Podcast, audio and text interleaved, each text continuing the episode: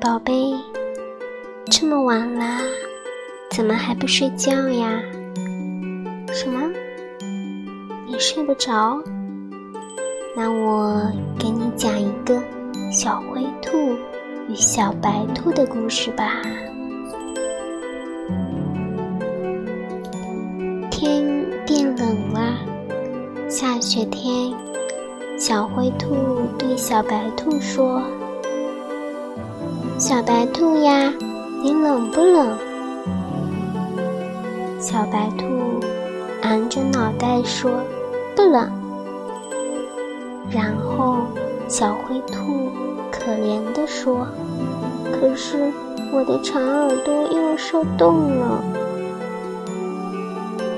小白兔低头想了想，说：“，那那你喜欢白色的耳套吗？我可以用自己的毛给你做个耳套，这样你就不冷了。”小灰兔听了之后很高兴，但是转念一想，虽然小白兔嘴上不说，但也一定和我一样冷吧。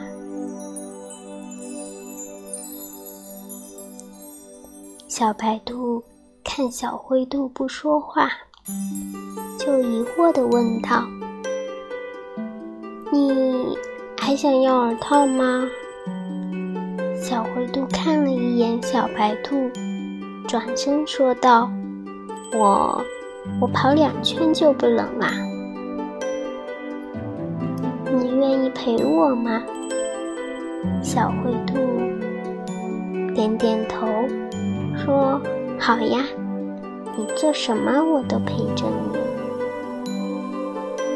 过了一会儿，雪地上出现几串很长很长的脚印，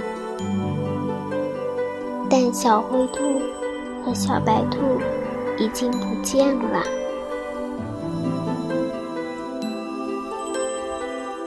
快睡吧宝贝晚安。